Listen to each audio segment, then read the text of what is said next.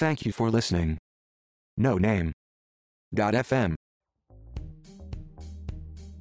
ノーネームドット FM 和田健一郎です。はい、えー、三本松のりおです、えー。お聞きいただきまして、いつもありがとうございます。このポッドキャストですが、僕らの興味のあること、まあ、トレイルランニングのことを中心に、まあ、適当に喋ってます。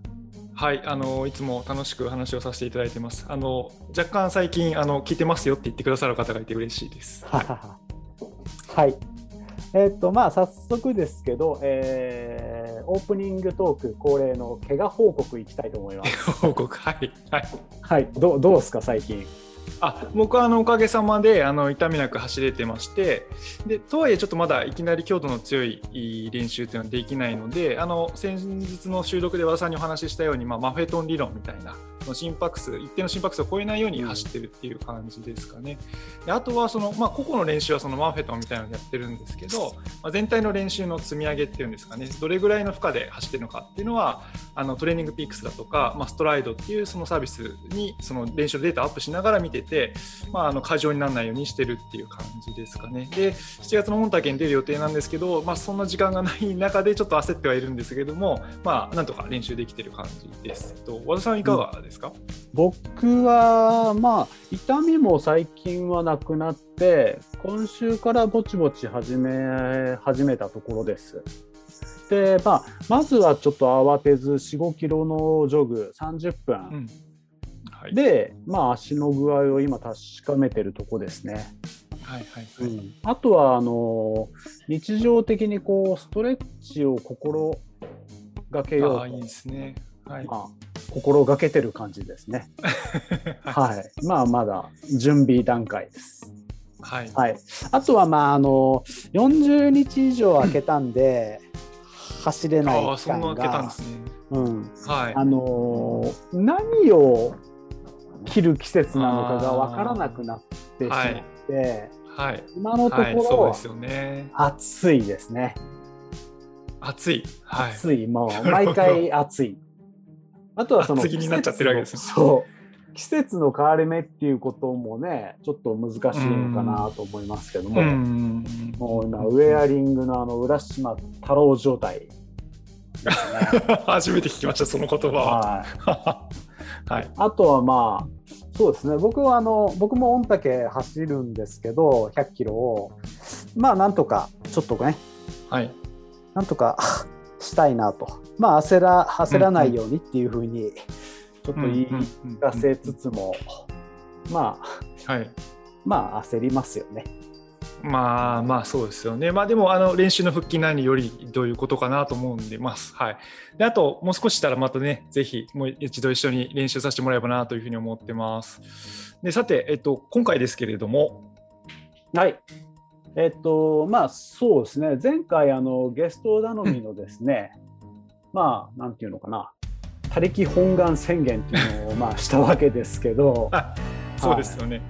はい、あのプラントベースの話ですけど面白かったですよね。すごく勉強になったしあの僕もちょっとずつ取り入れてるようにしてます。はい、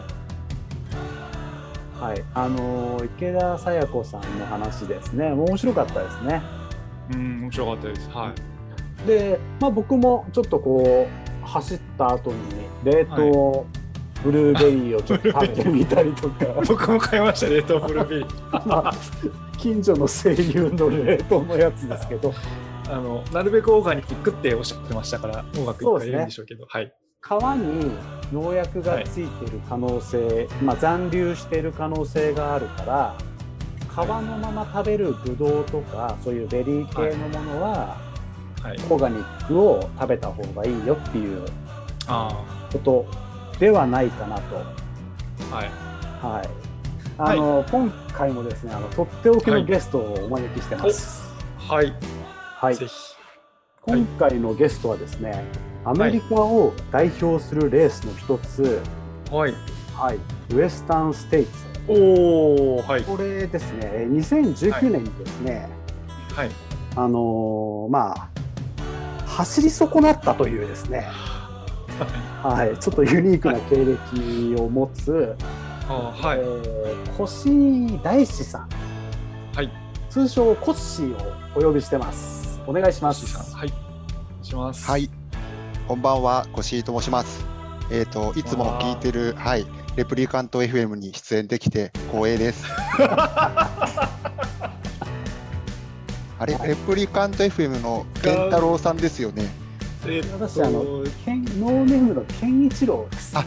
健一郎さんでしたか。申し訳ございません。いえいえ、よろしくお願いします。はい、よろしくお願いします。はい、走り損なったというお話なんですけれども、はい、えっと、ちょっとこれからぜひ聞いていきたいなというふうに思ってるんですけれども、はい、はい、まああの後ほどあ詳しい話はですね、あの、ご本人から聞かせてもらおうと思うんですけど、はい、まず、はい。あのウェスタンステイツについてですね、あのはい。うん。まあちょっと日本人の僕たちなりにちょっと調べたことっていうのを、はい、サンボマスさんお願いします。はい、えーっとですね、僕らなりに調べたんで、ぜひあの越井さんにも指摘していただければと思うんですけど、あのウエスタンステイツっていうのは、まあ、正式名称をウエスタンステイツエンデュアンスランというふうに、まあ、言うそうです。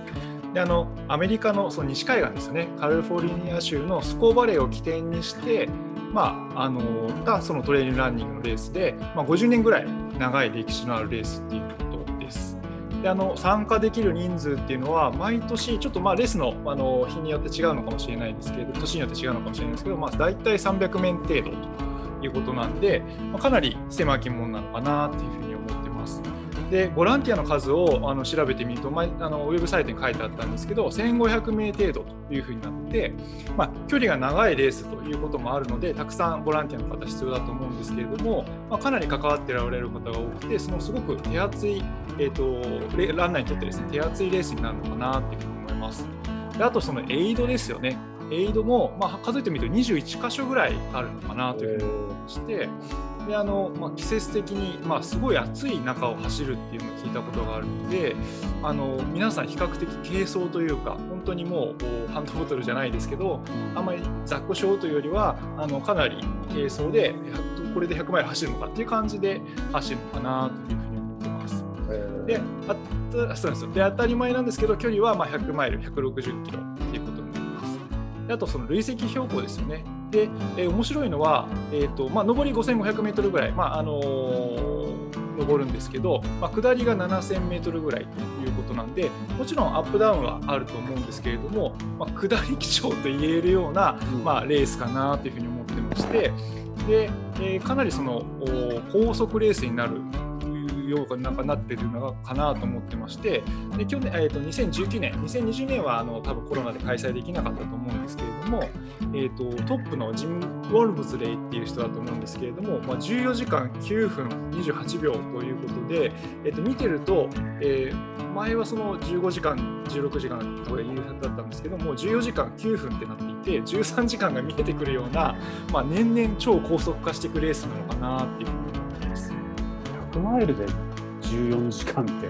ね。そうなんです。そうなんですよ。100マイルなんですよ。100キロじゃなくて100マイルなんで、まあ、かなりすごいなっていうふうに思ってます。であのさっきも話しましたけど、まあ、かなり気温が高くなるというふうに聞いてますのでその暑さ対策しないといけないのでその皆さん帽子の中に氷入れたりとかあの首にあの氷も巻きつけたりとかしてるのは、まあ、すごくあ見ててであのレースの映像なんか見てるとすごい印象に残るかなと思います。あの制限時間なんですけれども、まあ、30時間というふうになってます。結構こう100マイルの中でも割と短いんじゃないかなっていうふうに思うんですけれども、まあ、下り基調ということもそうなんですけど、まあ、あの24時間っていうのが一つのあの基準になってまして、24時間以内に完走すると、まあ、銀色のバックルですよね、ベルトにつけるバックルをもらえるっていうのは、まあ、アメリカのレースではすごくあるのかなと思ってますけれども、えーとまあ、もちろんそれ限時間内にですね、えーゴールしてもそのバックルはもらえるんですけれども、まあ、色が違うそうですね。で、えー、とその30時間の場合はブロンズ、まあ、銅色のやつなんですけど、えー、と24時間以内だとシルバー、銀色のバックルがもらえるっていうのはすごく特徴かなというふうに。ブルーいいですね。あのなかなかね、日本のレースでは、あの新越語学ぐらいしかまだもらえ、そういうバックルをくれるところがないのかなっていうふうに思うので、すごく印象的なあの感想賞というか、なのかなというふうに思っています。でまあ、あの具体的なですね、まあ、レースの雰囲気については、あのポッドキャストでもですねご紹介したまだ和田さんが見ていらっしゃらないという アンブレイカブルというあの映像作品をですねぜひご覧になってください。すごくあの面白いというかアメリカのそのトレイルランニングのレースの雰囲気が伝わってくるしあの参加されたことない方は一回ぜひ見られた方がいいかなと思ってましてで僕は DVD 版持ってるんですけれども和田さんにそのお先日教えてもらったんですけども YouTube で今全編公開されているということがあるのでぜひですねあのワンブレーカブルウエスタンステイツっていうキーワードで検索して見られるといいのかなというふうに思ってます。これはあの非常におすすめの作品です。はい。私もあの YouTube ぜひ見たいなと思います。ぜひ見てください、はいまあ、とにかくあのロングディスタンスのトレイルランナーを引きつける魅力がウエスタンステーツにはやっぱあるみたいですね。はい、あのやっぱり一番アメリカで古いレースっていうのもありますし、あのトップのランナーの方が来るっていうこともあるんで注目を集めるレースだと思いますしもう誰しもがですね、まあ、一度出てみたいレースなんじゃないかなっていうふうに思います。あのーまあ、よく耳にするというか目にするのはあのとにかくその当選しないっていうことですよね。あのーはい毎年応募すると当選するその確率可能性がアップしていくらしいんですけど1年の当。選率っていうのは1%ぐらいらしいです。1%すごいですね。ちょっと、ちょっとなんか比較の対象として違うのかもしれないけど、東京マラソンの方が、まだ当選しやすいのかなとね、1%とか言われると、ちょっと思いますね。すね。はい、あのじゃあぜひですねここからコッシーさんすみませんコッシーさんとお呼びさせていただければと思うんですけどコッシーさんにあのお話聞いていきたいと思うんですけれども今その当選の回数というか当選のしやすさみたいなことがあったんですけどコッシーさん何回目で、えっとウエスタンステイツにその参加できるというような状況になったんでしょうか？確か2回応募して、2回目で、えーと はい、今回の、えーウェイトリストという形になったと思います。はい、2回目ってかなり珍しい感じですか？ね。周りの方を聞かれてどうですか？結構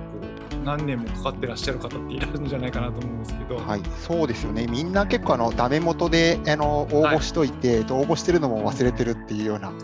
状況がやっぱり多いかなっていうのは、はい、自分もそうでしたね。はい、あでもすごいですね、狭き門をその2回目で、まあ、ほぼほぼくぐり抜けてるっていうのは素晴らしいですね。そうですね、運だけなんですけど、ここにいやい関しては。やいや、でもあのその運も実力のうちだと思います。はい。はい。あのーさらに、ウエスタンステーツには、クオリティ、うんクオリファイレースと言われる制度があって、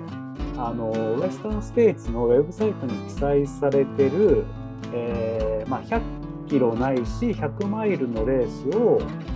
えー毎年その、まあ、応募のタイミングでフィニッシュないし規定の時間でフィニッシュすることっていうのが、その抽選に参加できる、まあ、応募申し込みができる条件となるようです。はい。はい。そうですよね。あのそのレースっていうのは、なんか、コッシーさん、どんなものを出られたんですか、 qualify のレースっていうのは。えっと、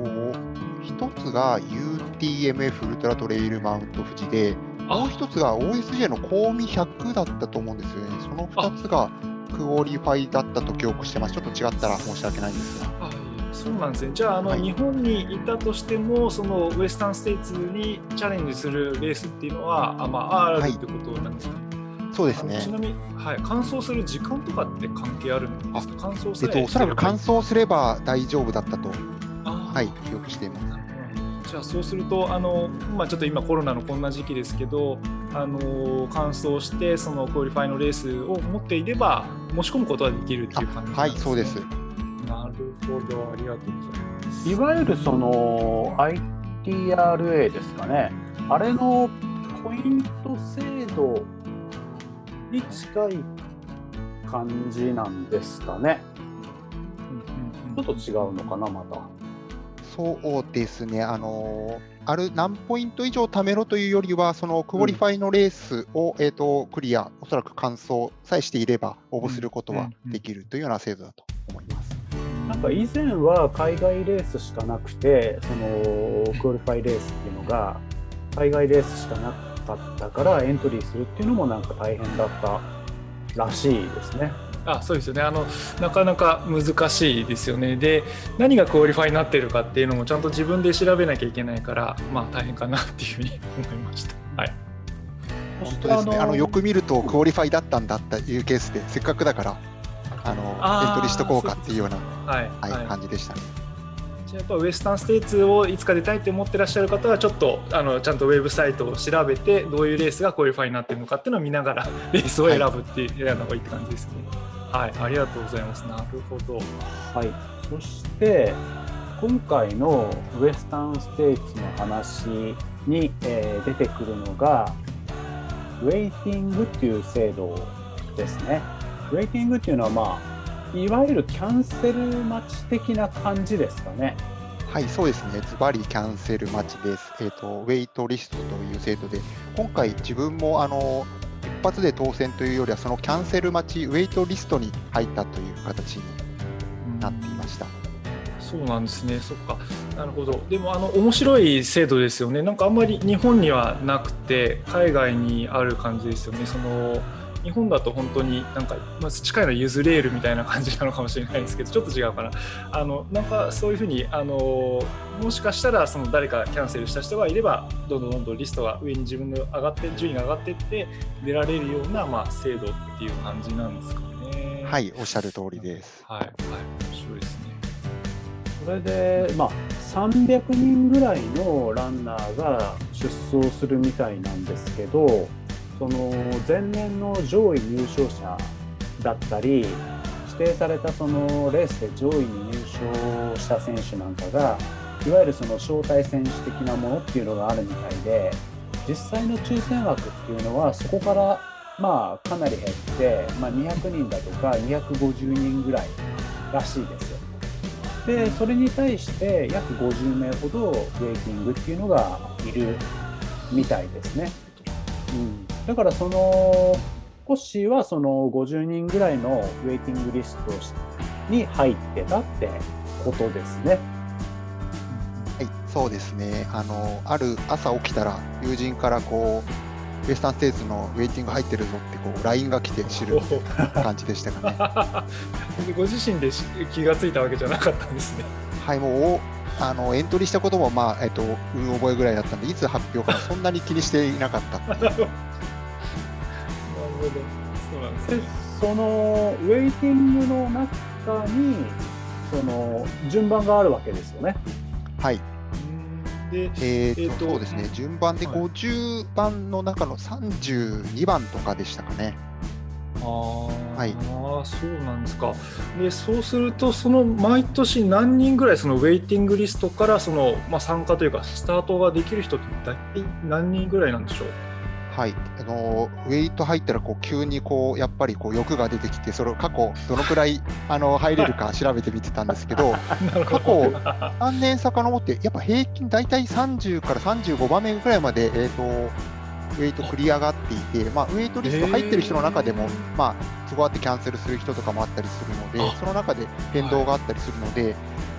けるんじゃないかなっていうところは調べた範囲では思ってた感じです。もうほぼほぼ走れるっていう感じですよ。32番目っておっしゃってたから走れるに近い状況だったってことですよね。そうですね、過去2年ぐらいの実績だといけるんじゃないかっていう感触でした。ね。それはいいです嬉しいですね。でそのまあそのウェイティングリストの前の方から順番が回ってくるわけでしょうけどそれっていうのはそのリアルタイムにそのウェブサイトとかメールなんかでお知らせが来るわけ？そうですね、あのーウェブサイトで、まあ、不定期更新なんですけど、まあ、週1回か2週間に一遍アップデートあるかないかみたいなところで、そこでこう、繰り上がったっていうのが分かってっていう形なので、本当にこう、なんだろう、そのウエスタンステーツのサイト、待ってる間、擦り切れるぐらいこう見ましたね。何回もリロードしてこれは見ちゃいますよね。はいなるほど。Mac だったらコマンド R を押しまくるみたいな。あんまりそれで変わることもないんですけどね、つい。いやでもすごく気持ちわかりますなんかはい。えでそれでえその、えっと、32番はい。目だったのがえどどんなどんな感じで減っていったんですかね？そうですね、えっと、ウェイトリスト入ったのが、ウエスタンステーツで例年6月の、えっと、中旬、下旬あたりに行われるんですけど、その前年の12月ぐらいにそのリストが発表になって、やっぱり最初はほとんど動かなくて、でだんだん、えっと、少しずつこう繰り上がっていって、半月前になっても残り10名ぐらいおお。なっていたところですね。で、えっ、と、日本を出発する直前で、えっ、と、残り2名になっていて、で、えっ、と、フライトして、最初サンフランシスコに着いて、また、えっ、と、スマホ見たら変わらず2名はいというところで、おお。はい当日、その、スコーバレー、ウエスタンステーツの会場に行っても、えっ、と、はい変わらず2名だったっていう。おお。僕の前に2人待っているっていうような状況でしたね。なるほど、もうそれはあれですよね、もうこれ必ずね、例年のあれからしたらもう走れるぞっていうふうに思って、リアルな数字ですよね、それはね。そうですね、さすがに現地着いた時はもう決まってるかなと思ってたんですけど、ちょっと親っていう感じでしたね。なるほど、その2名がなかなかちょっと動かないのがすごく難しいですよね。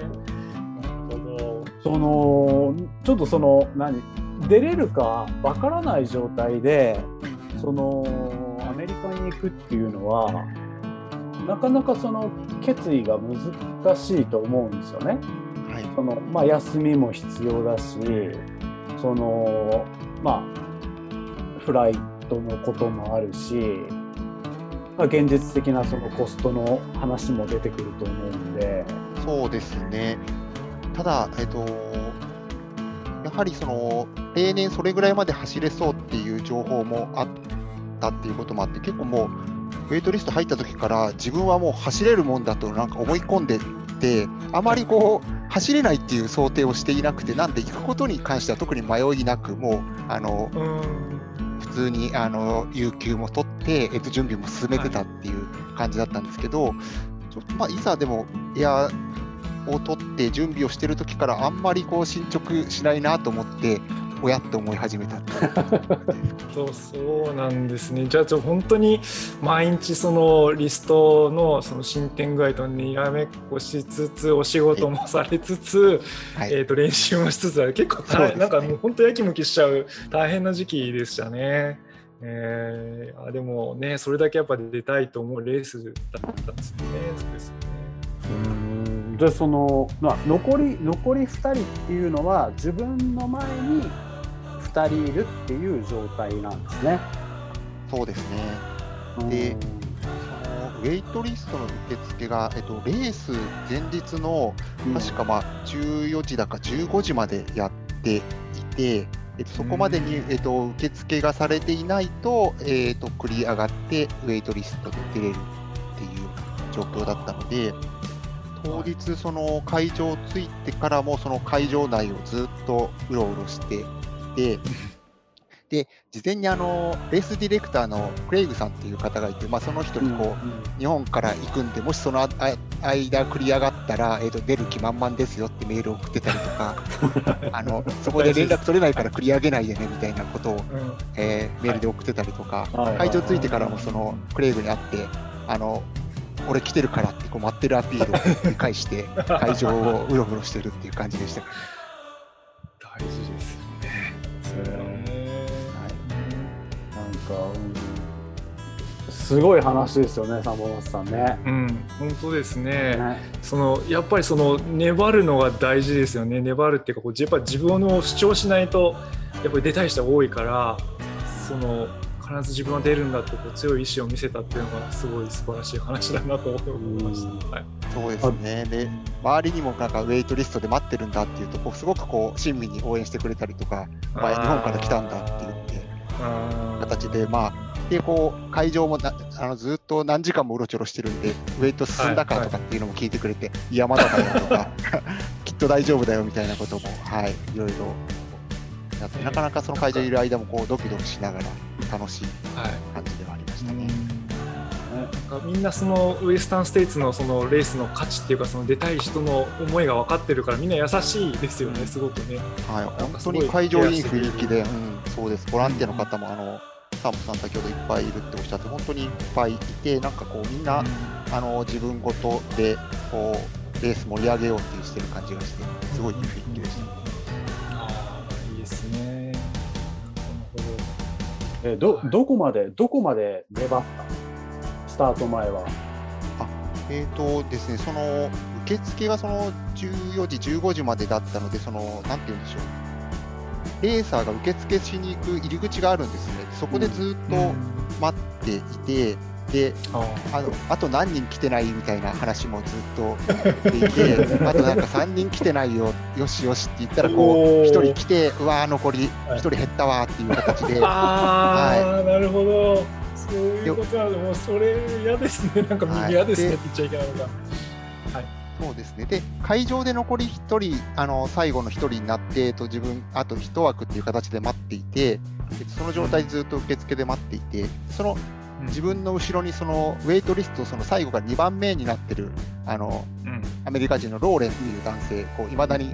その時に仲良くなって、あの ドラマとかフェイスブックでつながりがあるあの 人がいいるんですけどいです、ね。彼とずっとあの走れないかねっていう話もして待ってる。そう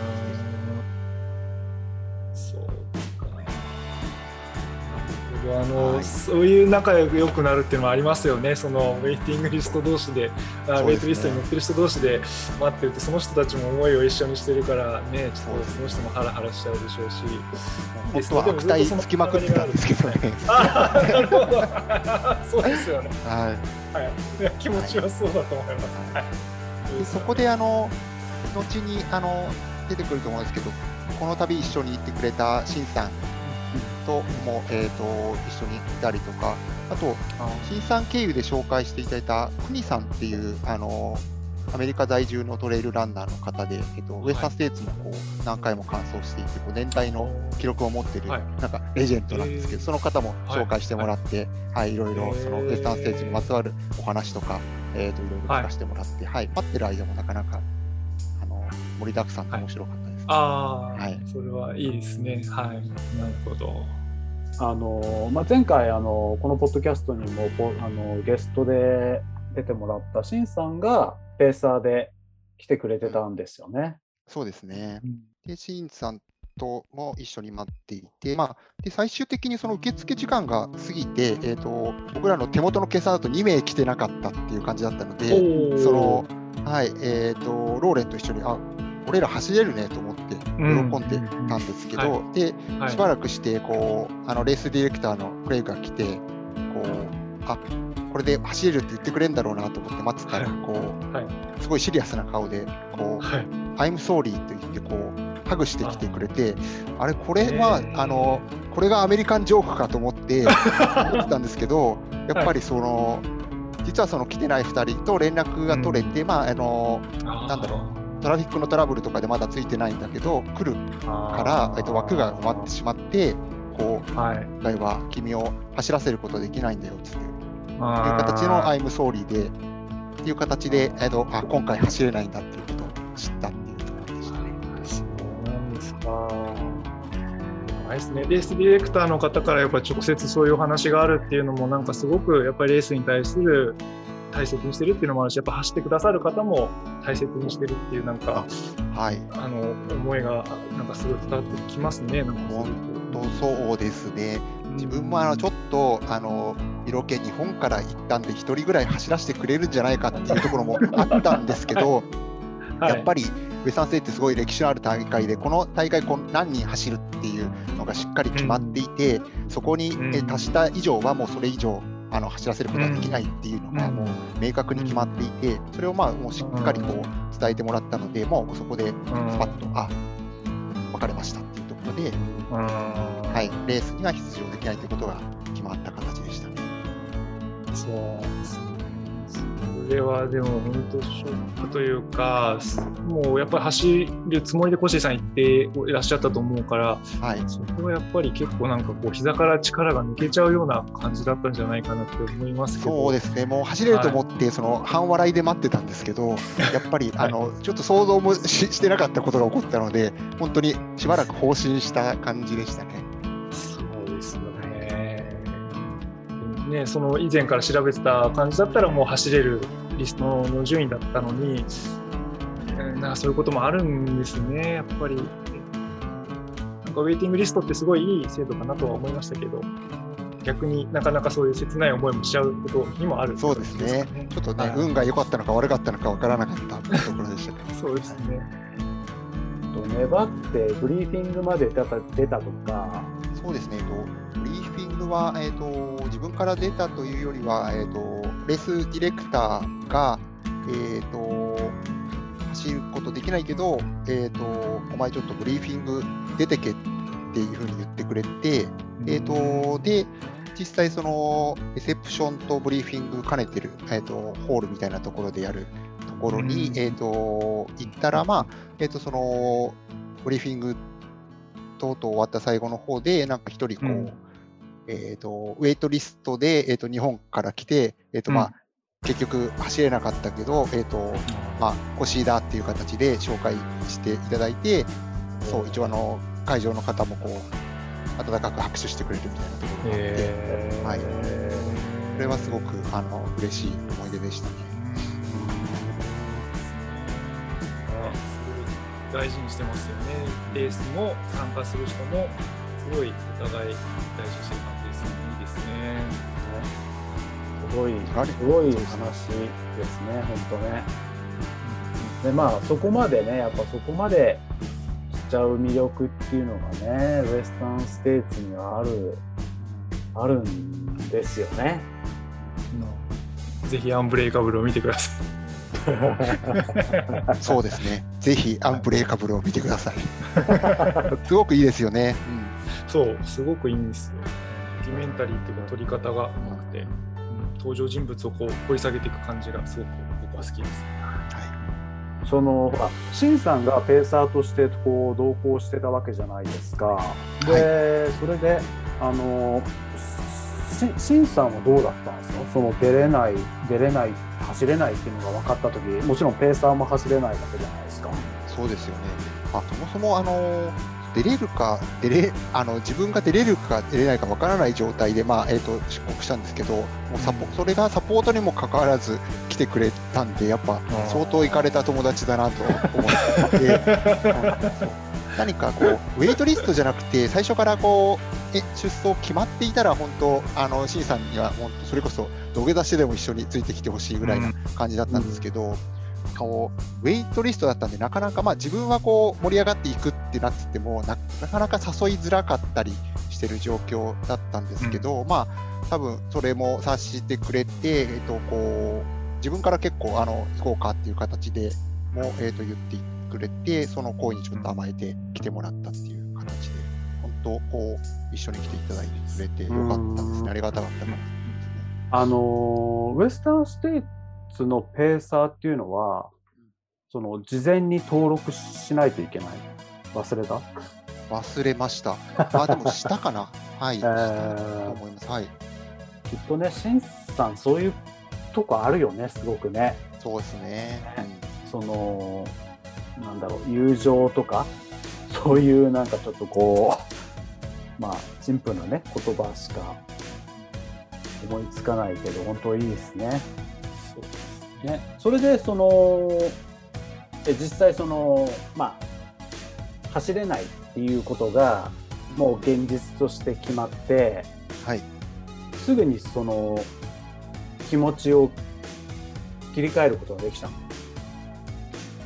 あまあ、そうですね、まあ、本当、しばらく放心してたみたいなところはあって、で、その日は、えっ、と、宿に帰って、えっ、と、帰ったんですけど、まあ、実はこう、ベッドとか入ってからも、こう、G メールとか見て、密かに、あのうん、急遽来いって言われないかなみたいなところを、ちょっとうっすら、期待しながらえー、と見てたんですけど、まあ、そんなわけもなくっていうことで、うん。まあ、なかなかこう、そうですね、こう、諦めたふりしつつも、ちょっとこう、なんかないかなみたいなところはうん、どずーっと、うん。その日は待ってた感じでしたかね。なるほどそうですよね。で、その、そのレースがスタートした後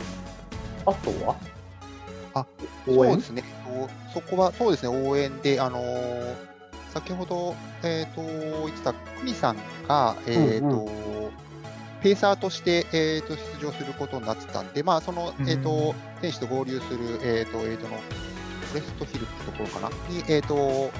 一緒に応援に行かせて、えっ、と、もらって、少しサポートとかお手伝いさせてもらったりとか、あとは、こう、うんなんだろう、えっ、と、ラッキージャッキーってこう川を渡る、少数有名なポイントがあって、まうんあーあ、そこを見学に行ったりとか、えー。はい。あとこう、なんでしょう、もちろんあの女子のフィニッシュを見たりとか、うん。あとはこう、うん。ゴール付近からあの邪魔にならないように逆走してこう、レーサーを応援するみたいなことをやって、こううん。外野からあのレースをこう満喫し尽くしたみたいな感じでうん。楽しんでましたかね。シンさん。から聞いた情報では、あのもう走ってるランナーにも覚えられてて、なん。か声かけられたとか。そうなん。です、本当なん。か優しくて、結構本当にゴール地点なんで、もう多分90何マイル走ってきてるのに、なんか、うん。おお前、あの、ブリーフィングにいたやつだなみたいな形で、えあーの来年は走れるよみたいなことを本当にこう何人も声かけてくれて、なんていい人たちなんだろう、えー。すごい。それはね、レースのどれだけ大事にしてるかって、なんか何回も同じこと言ってますけど、本当ですね。うん。伝わってきますよね。走ってる人からそういう話が来るっていうのはすごい多分そうなんですね、アメリカのトレイルランナーの方でもめったに出れるもの大会じゃないしうんみたいなところがあるので、すごくうんこう、なんか、うん走ってないけど、こう、人、参加者のなんか一員というか、形でこう、接してくれる方、あうんの感じがすごく良かったですね。なんかその走っ走ったじゃないや、えーフィニッシュフィニッシュ地点でそれこそ走ってないのに選手と同じコーヒーとかのサービスをなんか受けたとか そうですね。あの、さこれ、なんか怒られそうですけど、あの、そう。ハイスクールがゴール地点で、そこのグラウンドにもうずっとあの、ゴール、ゴールがあって、そこにこう、まさにアメリカっぽい、こう、ベーコンだったりとか、なんかこう、うんハンバーガー作ったりとかもいっぱい、こう、なんか自由にフリーで食ってくれみたいなのがあって、うん僕ら本当何もしてないですけど、そこでコーヒーとか朝ごはんうん食べて、こうくつろいでるって感じで、そうですね。まさにこう、シャワーも、高校のシャワーも勝手に使ってあげたので、だいぶお世話になりまししたね、そう。はい。余談なんですけど、そのアメリカの高校のシャワーって、あの、刑務所みたいなシャシャワーで何かこう、なんて言うんでしょう、こう全部、あの、敷居とかがなくて、こう、だだっ広いスペースにこうシャワーの蛇口があって、もうみんなこう、あの、えあそうすっぱだかであの浴びてる刑務所入ったことないんであれなんですけど、あの、そんなイメージの感じで、いろんな、あの、面白かったですね。えーそれもあの本当にやっぱりそれも地元のレースに参加しないとできない経験ですねそうです、そうかもしれないですね。はい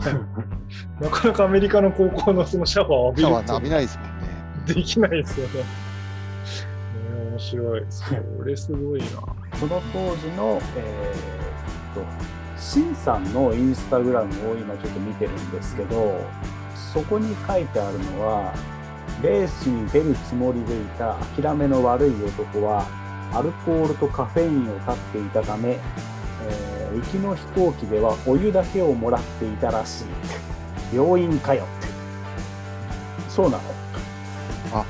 そうですね。あの、結構トレイルランナーの方やると思うんですけど、まあうんえー、とレース前、えーとまあ、ちょっとマジラに近いかもしれないんですけど、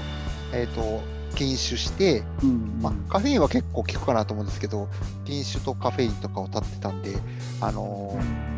飛行機で飲むものなくなっちゃって、うん。最後の方お湯くれっつって、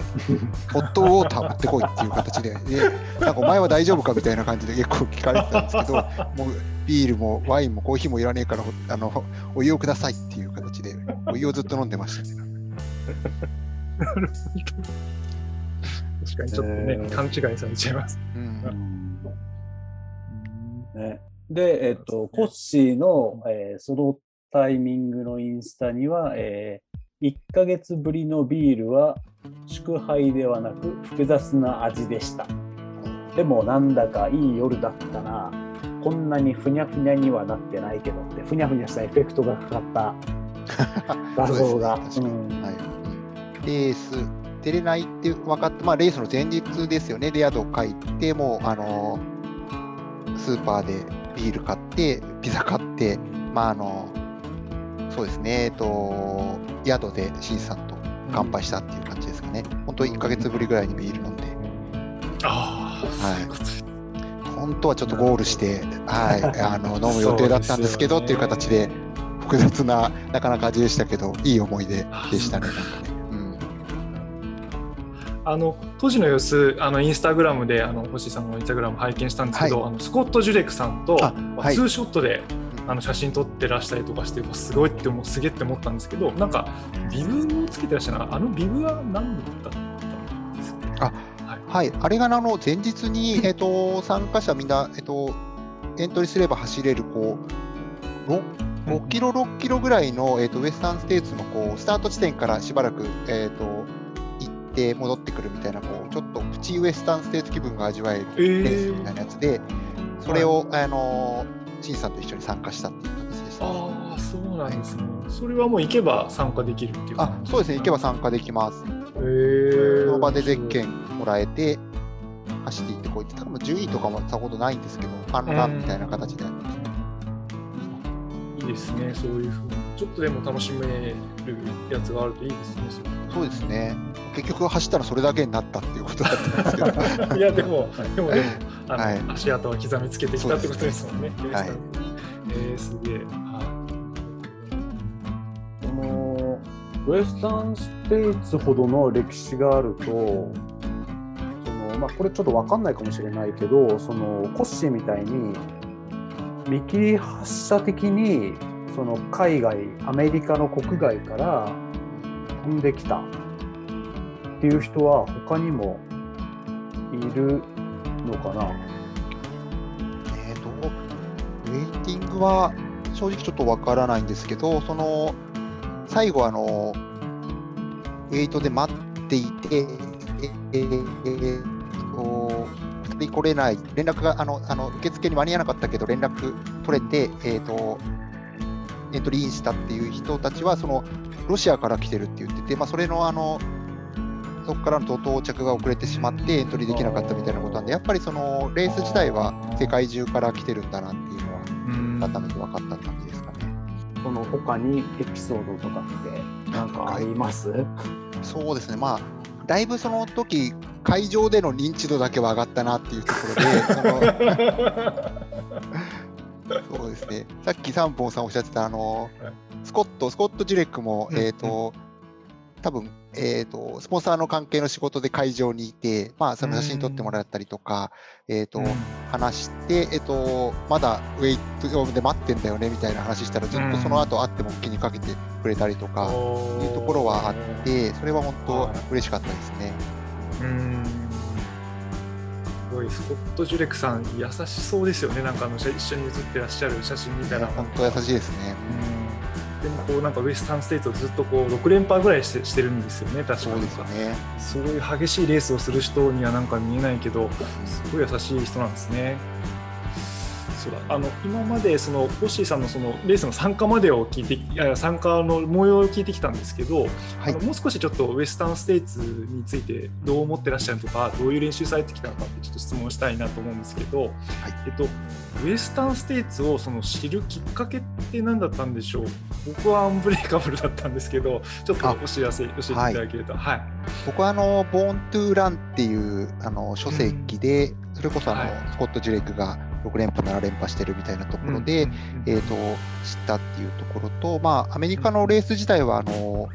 トモさんとかがやられてる、あのはい、アンドリュー・マイルズ・アンドリュー・タイムズ、ポッドキャストとかでこうアメリカのレースのお話とかされてたんで、こう漠然としたこうアメリカレースの憧れがあったっていうところがあってっていうところですかね。じゃああのそういう書籍から入ってされ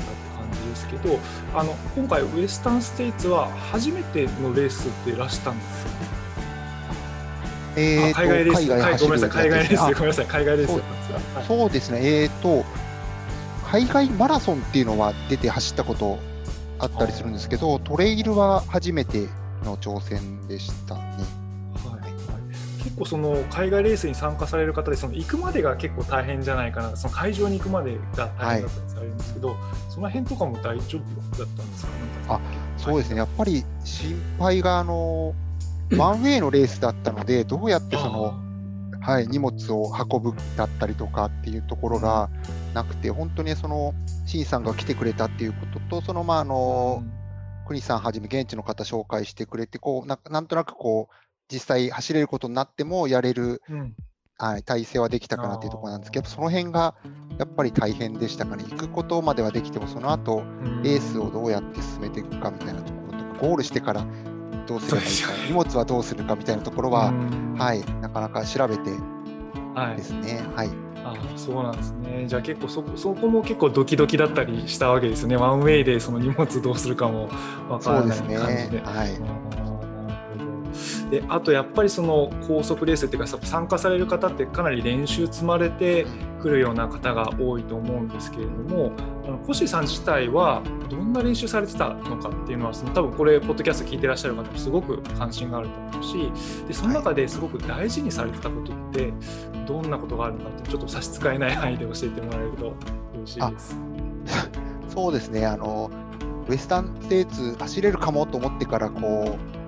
アンブレーカブルをそれこそもうめちゃくちゃ繰り返し見てて、あの、はい。トニー、あアントン・クルピチカかな、上半身裸で走っててかっこいい長髪のランナーがいて、あったんで、はい。僕も当然あの上半身裸で走りたいと思ってたんで、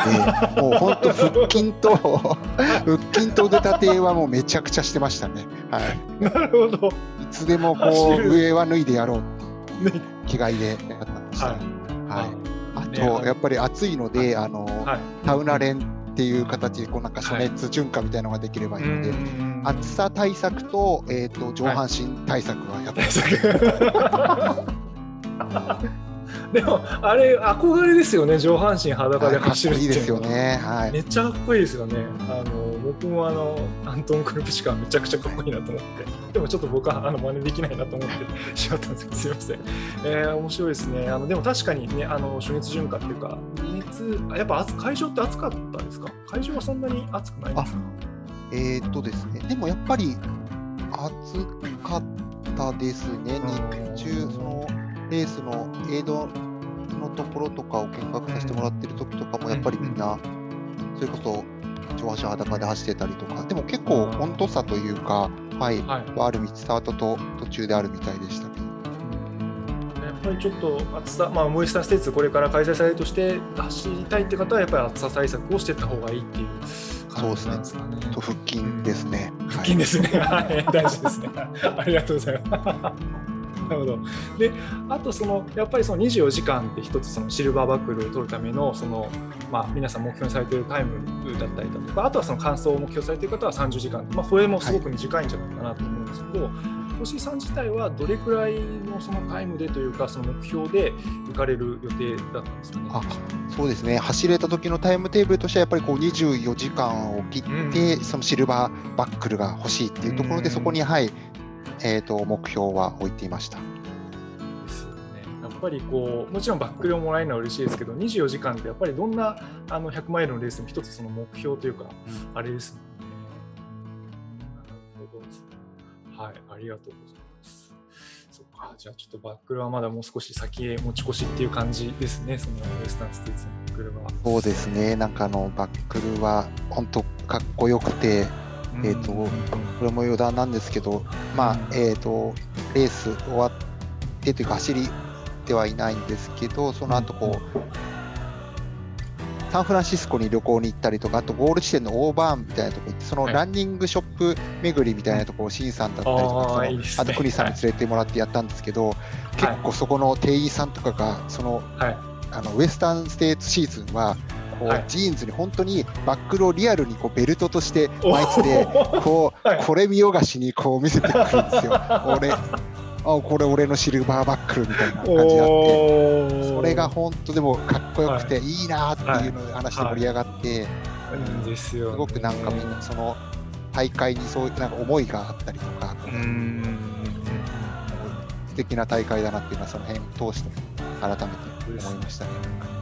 ね、本当バックル一つですごく話が盛り上がるっていうか、いろいろ思いを共有できるっていうのはなんかすごいいいですよね。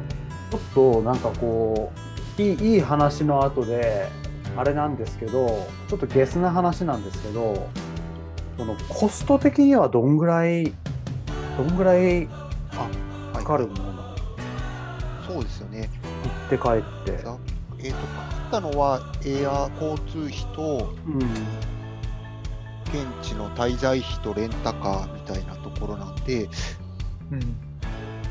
えー、と20万からに20万ちょっとぐらいだった気がします。エアで10万とかぐらいかな。で、レンタカーで4、5万で、あと、まあ、食費だとかはあるんですけど、うん。宿はそうですよね、あのレースするときはレース、夜通し走るつもりだったので、取ってなくて、その日は多分、C さんと車で確か寝た記憶があって、あと、本来泊まる宿の部分は、その出会った国さんの、えー、とお家に泊めていただいて、あー2泊とかさせていただいさせていただいたのかなとかっていうのもあったので、えっ、と、はい、そこの辺はコストとしてはありがたい話なんですけど、かからなかうん。ありました。そうなんですね。ね、結構そのそういうイメージもつかない人がやっぱりつかない人っていうか僕もそうですけどなかなかつきづらいんでそれぐらいなんですね。もちろんそのやっぱりねその大会の時期によってエアのチケットが多分変わっちゃうと思うんですけどウエスタンステーツだったらまあ大体それぐらいで入って帰ってこう、はい。えすごいいいアドバイスです。ありがとうございます。であの、まあ、僕からの質問最後になっちゃうかもしれないですけど今後そのウエスタンステーツを目指す方へのアドバイスっていうのをもしあのあったらですねぜひ教えていただければと思います。いろいろこれまでもアドバイスあったと思うんですけどこれだけはそうですね。はい。あの動力だとあれなんで恐縮なんですけど、まあ、当たったらあの腹筋は鍛えてくださいっていうのが いいかなと。上半身脱いで走るためそうですね、はい。それがこういいモチベーションになるんじゃないかなっていう感じがしますね。体幹も鍛えられますし、はいあの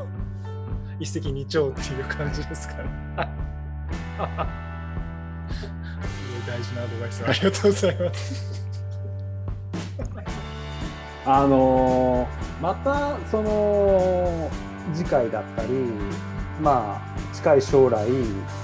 その全く同じ状況ウェイティングでまあ30番ぐらいになったとしたら同じようにまた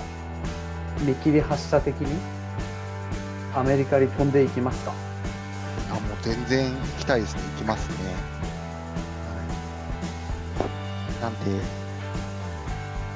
例えば、あのシンさんが当選したら、ぜひあのペーサーサポートやらせてほしいし、あの一緒に走ってる友人がもし当たることがあったらこう、ペーサーサポートなんでもいいんでこう、どういう形でもいいからまた参加して、参加したいし、こうその場にいたいなっていうのは、はい、思ってますね。やっぱりお話聞いてるとすごいあれですよね参加する人も開催する側もボランティアの皆さんもレース大事にしててもうやっぱその場にいること自体が楽しい走らなくても楽しいっていうのはなんかすごいレース改めてすごいレースだなって思いました。はい、はい。そうですね。うん。なんでまあ、ウエスタンステーツ走れるに越したことないんですけど、何かまあうん。別のアメリカの大会うん。とかも、えー、とぜひ出てみたいですし、実は今年も一つエントリーはしてるんですけど、ちょっとまた状況で、はい、はい。どうなるかはわからないなっていうところはそうあって次はその何を走る予定ですか、えっ、と、サイの国100マイルをエントリーしていますね。あとは、えっ、と、はいお二方も冒頭お話しされてた御嶽の100系。はい。100キロの方なんだ。はい。うーなあるほど。の結構あれですねあのハードなあのレースが続くんじゃないかなというふうに思いますけどやっぱそのコロナとかで、えっとまあ、おお勤めになられてその勤務のスタイルも含めて、まあ、いろいろ変わってるんじゃないかなと思いますけどそのトレーニングってどうされてるんですか？向けたトレーニング。はいあのレースに日本のレースに向けたトレーニングってどうされてますか？そうですね。大体まあ、えっ、と、1週間のうち5日ないし6日うん走って、そのうち2回ぐらいを少しあの強度高めの練習をするっていうところをルーティンでずっとやってる形ですかね。なるほど。はいやっぱそういう感じ、やっぱりその5日ぐらいはずっと走ってらっしゃる。そうですね。あのもちろんジョギングですけど、はい。休日のうちどちらか、まあ、時間うんと、あの状況が許せばあの山とかに入ってトレーニングをするというのあは大体やってます。はい。はい、はい、あありがとうございます。はい。なんかあのー今回は、今回はっていうと、やっぱゲストの方に来てもらうと、いい話になっちゃいますね。いや、いや、いい話でいいと思いますよ。なんかね、うんいや、普通にいい話を聞かせてもらったなというもうなんかすごい話ですよね。思ってますねうんしやっぱそのアメリカの今日コッシーさんからお話聞いたアメリカのレースってやっぱ日本と違ってやっぱす、まあ、日本のレースもすごい素敵なレースいっぱいありますけどなんかすごく雰囲気がいいんだなっていうふうに改めて思ったのでなんか自由に、ね、また行けるようなあ時期が戻ってくればいいなっていうふうに思いました。はい、ありがとうございました。あと、まあそうですね、最後にあのコッシーから、えーリスナーの皆さんにお知らせ、その他、えーご挨拶、したいことなどございましたら、はい、お知らせはないです。お知らせないね。そうですね。腹筋をしましょうということで。あー金金大事ですね。はいいや、本当、あの貴重な機会をいただきありがとうございました。楽しかったです。こちらこそありがとうございます。すごいあのなかなか聞けないお話だと思うので、はい、ありがとうございました。もうこ僕もやっぱり。ますますウエスタンステーツ出たくなりました。はい。なんかあのいろいろ落ち着いたらこうみんなでビール飲みながらあの、はいアンブレイカブルでも見てああだこうだ言ってみたいですね。はいさんそのその時が初めてにならないようにぜひ事前に言っといてください。あそうだあのちょっと余談になっちゃうんですけど、うんそのウエスタンステイツ行く前にその、まあ、アンブレイカブル見たんですけど、あのー、二郎さん今日本に戻られてるかな、うん。二郎さんが多分その2018にウエスタンステイツ走った時の、えーとうん。YouTube もあって、それもあのすごくかっこよくて素敵で、かつなんかいろんな情報で参考になるんで、それもめちゃくちゃ見てましたし、えっ、と、うんうんうん縁あって、その二郎さんにそのウエスタンステーツのお話聞く時もあったし、そのいざあのやれ宿がないっていう投稿した時も、二郎さんからあのよかったらうち泊まりに来なよって言ってくれて、えーなんかアメリカっていいなっていうのを改めてね思ったエピソードでしたね。うんはい。素晴らしいエピソードばっかりですね。うんはい、えーとまあ、今回の、えーとノーネームドット FM はあのウエスタンステーツを走り損ねた諦めの悪い男コッシーことコッシー大志さんをゲストにお招きしましたありがとうございましたはい、コッシーさん本当に面白い話、興味深い話ありがとうございました。こちらこそありがとうございました。はい、えーじゃあこんな感じで、えー今回はお開きにしたいと思います。はい、はい、えー、ノーネーム .fm お相手は和田健一郎と、えー、三本松のりおと、あ、越井大志でした。また来週、ここで言うんだったんだ。